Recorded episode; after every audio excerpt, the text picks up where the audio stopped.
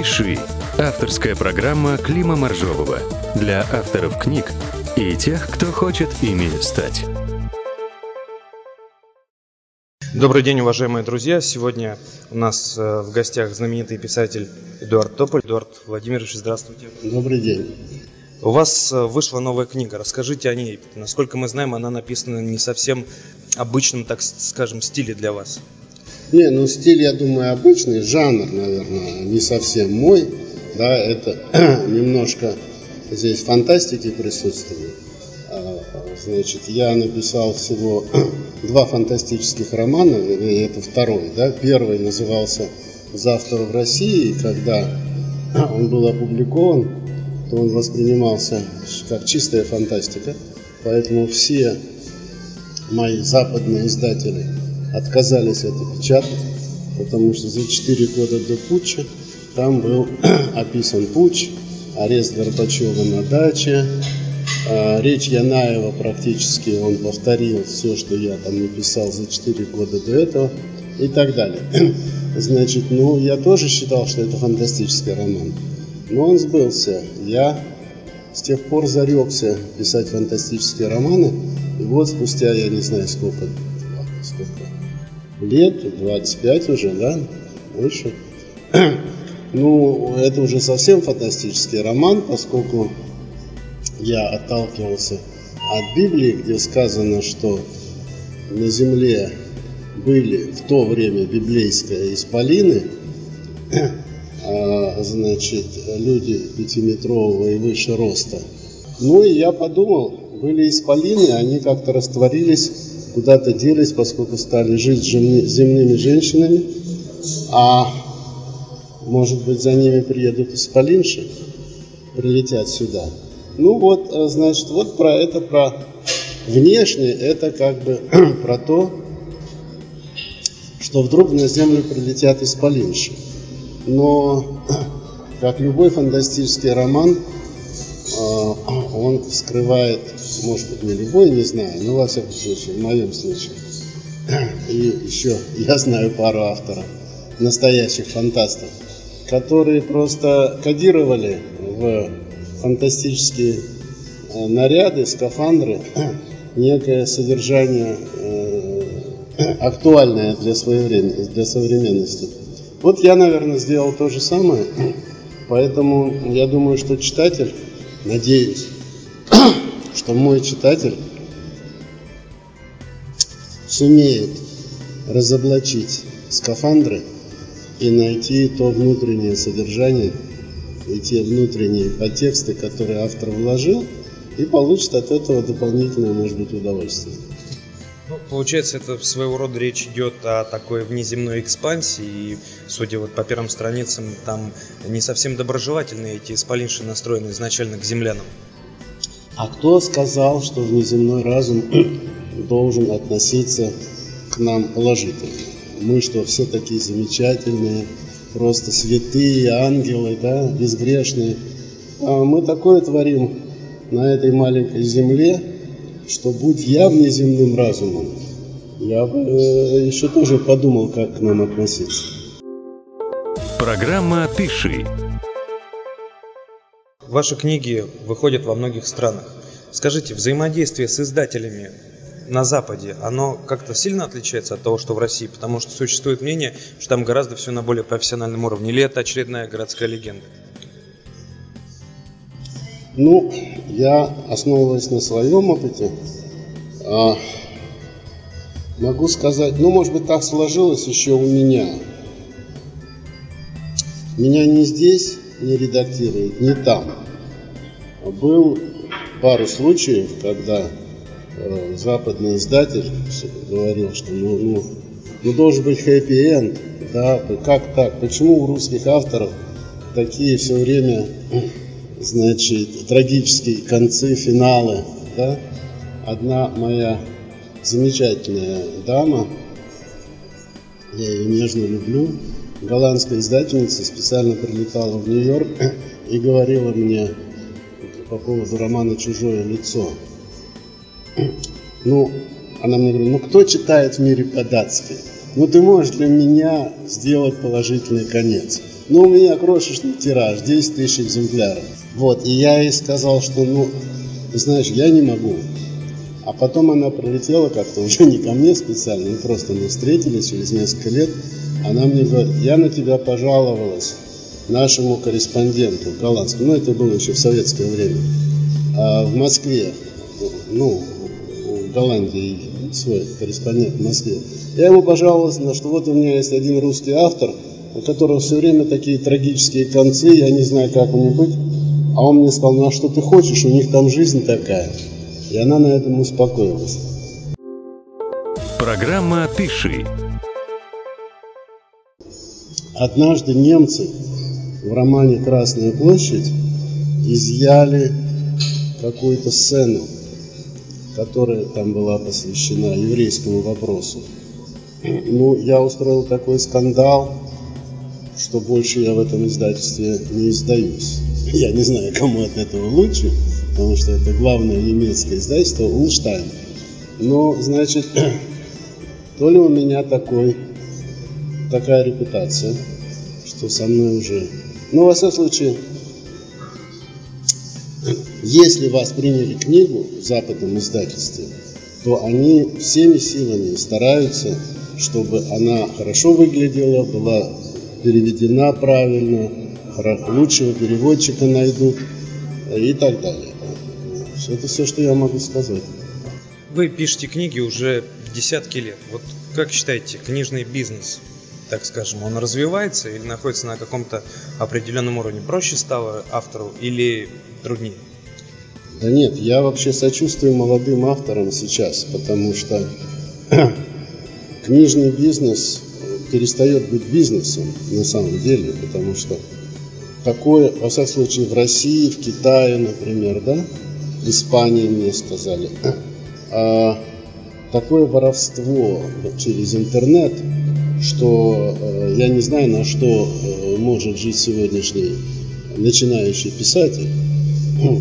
Гонорары катастрофически э, значит, в связи с этим падают. Но если раньше тиражи начинались со 100 тысяч экземпляров, и автор, соответственно, получал какие-то деньги, которые ему помогали прожить еще там какое-то время и написать следующую книгу, то сегодня тиражи просто даже лидеры продаж, э, значит, ну это же всегда так волнообразно, да, сегодня один автор в моде, он не может быть модный 30 лет подряд, да, я спокойно к этому отношусь, но я не знаю, на что могут жить э, молодые авторы, которые не, которым не дают такие авансы, какие дают э, более-менее известным авторам, и тиражи у которых э, начинаются мизерные, мизерные, потому что ну, книжка не успела выйти, дойти до магазина. Вот я просто сейчас уже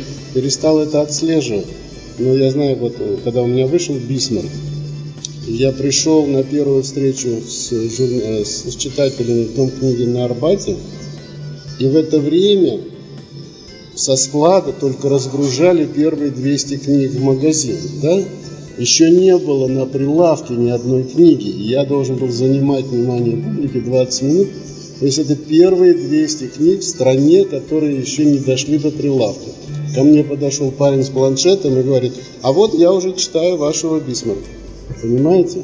Вот. Я думаю, что с этой книгой, наверное, то же самое. Я, честно говоря, уже, чтобы не портить себе настроение, не заглядываю в интернет. Потому что предыдущая книжка до этого, два года назад вышла, Элиана «Подарок Бога». Я думал, ну вот как тихо, никто ничего не пишет, никто не ругает, никто не хвалит. Может, может книга пропала вообще. И зашел в интернет, набрал название. И я стал читать. Я насчитал 30 сайтов, с которых можно скачать эту книгу. Потом я плюнул и перестал читать и пошел спать разгорел, раздосадованный. Значит, это же все воровство чистой воды, да? Значит, автор ничего не получает с этих сайтов, а, те, а никто не покупает бумажную книжку в магазине. Все ее и так могут прочесть в планшете. Ну вот, так что я писал в московском комсомольце, поскольку это самое многотиражная газета, что ну хорошо, вы воруете, ну допустим вы меня обокрали. Я как-нибудь выживу. У меня есть другие заработки в других странах. Но откуда возьмется новый Достоевский? Ведь Федор Михайлович, когда он на каторге ухаживал на поселении за своей будущей супругой Марией, он ее соблазнял ведь своим внешним видом он не мог ее никак соблазнить. Он был каторжанин, у него еще на ногах были следы от кандалов. Значит, а, он ей говорил, что это, это документально, что я буду зарабатывать, как Толстой, 500 золотых рублей за печатный лист. Или 400, как Тургенев. И она вышла за него замуж. И он действительно зарабатывал. Другое дело, как он их тратил, но это уже его личное дело, да, каждого автора. Вот. А, но сегодня, если молодой человек с литературным даром увидит, сколько ему заплатят за бедные люди, то я думаю, он пойдет в Силиконовую долину и будет там работать. А на Западе такая же ситуация, допустим, в Соединенных Штатах с пиратством электронным, с вот этими книгами в интернете? Конечно, есть пиратство, но на, на порядок ниже или больше. Там все-таки люди привыкли платить. Дело в том, что ну, между нами, журналистами и читателями говоря, воровство – это социальное явление в России. Да?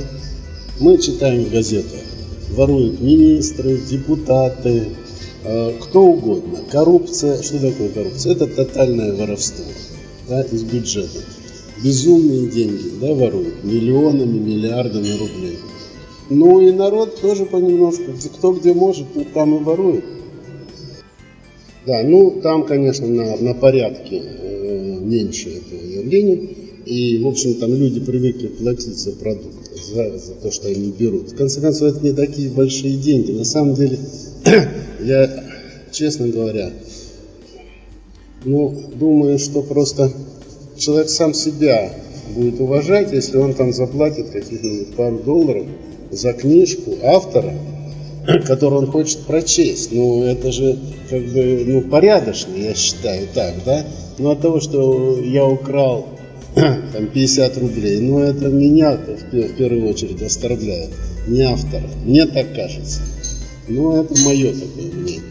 Вот в свете вышесказанного, как вы считаете, может быть, э, новым авторам имеет смысл сразу пробовать выдвинуться на западные рынки, или это не совсем реально? Ну, тогда этот человек должен писать по-английски, или там по-французски, или по-немецки, потому что он должен конкурировать с носителем языка, да, с человеком, который ходил в детский сад в той стране, о которой он пишет. Да, я почти не пишу а, об Америке, хотя, в общем, там уже 35 лет числюсь, во всяком случае. Потому что я не ходил там в детский сад. А там мастера, э, дай бог, какие э, в профессиональном отношении автора. Потому что там гонорары серьезные, если у человека успех, прорыв, то речь идет о больших деньгах. И поэтому это общество конкуренции. Да? И в конкурентную борьбу вступают большое количество талантливых людей, которые выдают очень профессиональный продукт. Программа «Пиши». Как вы видите свою аудиторию? Вот вы составляете так называемый портрет читателя? И если да, то менялся ли он с годами у вас? Вы знаете, нет. Я, я пишу то, что мне самому интересно. И считаю, что если мне интересно, то я об этом интересно напишу. Так, чтобы мне в кайф было это писать. Если мне это в кайф писать, то найдется читатель, которому будет это интересно читать. Вот это мое. Я не вижу, кому я пишу, откуда я знаю. И получаю письма от совершенно разных людей из разных географических точек, в которых мое письмо вызывает ответный ток. Вот и все. Возвращаясь опять к новой книге, она создана для кого? Для новой аудитории, вот, которая любит фантастику, или это по-прежнему вот тот же пул ваших читателей, которых есть? Или опять-таки не важно? Ну, я был удивлен, когда мне в издательстве сказали, что магазин, который продает фантастическую литературу, какой-то есть в Москве, я не знаю, я не, не, не, не, не это, что у них это стоит в списке как бы самых продаваемых книг. Но я думаю, что, ну, так, если можно, не очень скромно выразиться, что ну, люди, которые прочли пару моих книг, им и это будет интересно. Как-то так случается, что те, кто что-то прочел, читают дальше это, этого же автора. Вот. Поэтому я думаю, что эта книга их тоже не разочарует. А жанр, ну как, это не... Я повторяю всю жизнь тому, чему меня учили в советской школе, что содерж... по Гегелю содержание оформлено, а форма содержательна. Значит, если содержание требует жанр детектива, то это детектив. А если это какой-то триллер или любовный роман по содержанию, по наполнению, по месседжу, то это само находит форму. Я, я же не виноват в том, что в Библии написаны фантастические вещи, да, что были на земле исполины. Но никто не говорит, что Библия это фантастика. Пока, во всяком случае. И подтверждается, что это нет, не фантастика, все больше и больше. Значит, вот я иду от этого материала. Вы сказали, что вам должно быть в кайф писать. А случалось ли такое, что ну, не писалось, не было вдохновения? Или вы такой человек, который пишет всегда и там ни дня без строчки, это про вас? Петр Ильич Чайковский говорил, что вдохновения нет, работать надо. Значит, вот аппетит приходит во время еды. Да? Конечно, бывает, что ну, или здоровье, или, я не знаю, давление поднялось, или погода плохая за окном, или еще какие-то внешние факторы, да, вот обокрали, да, все, все скачали, все, и, и на что завтра писать новую книгу неизвестно. Но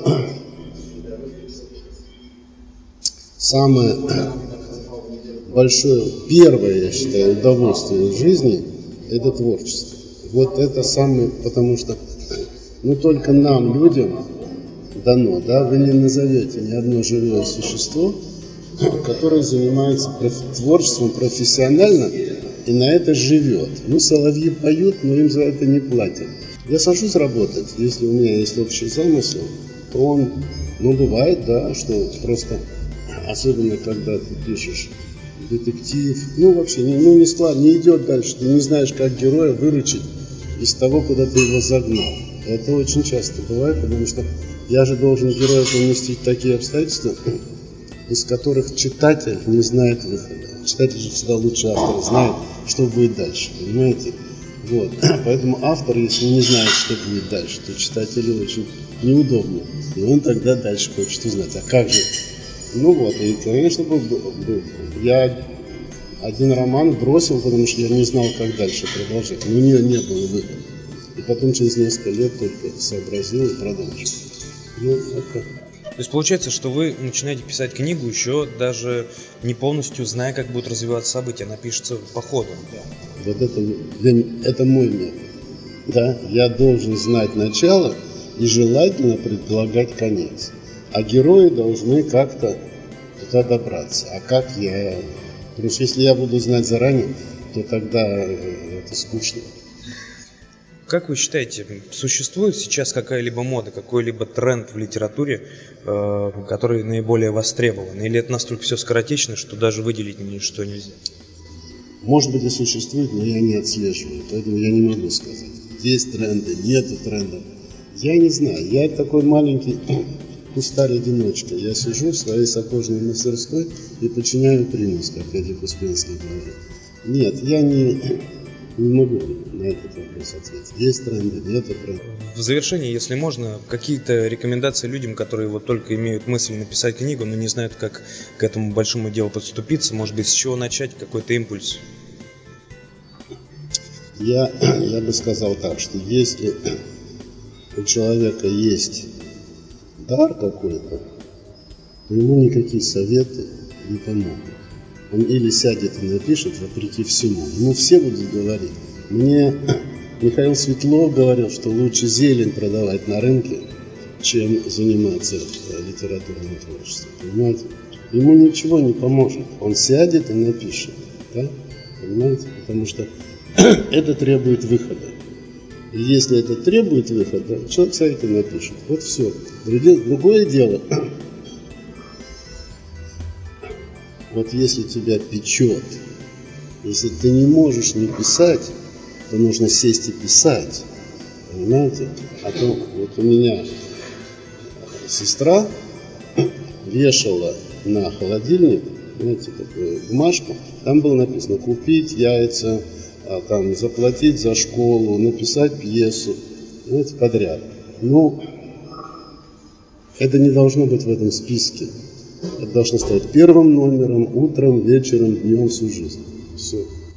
Спасибо большое за содержательную беседу. У нас в гостях был Эдуард Владимирович Тополь. Спасибо вам. Пожалуйста.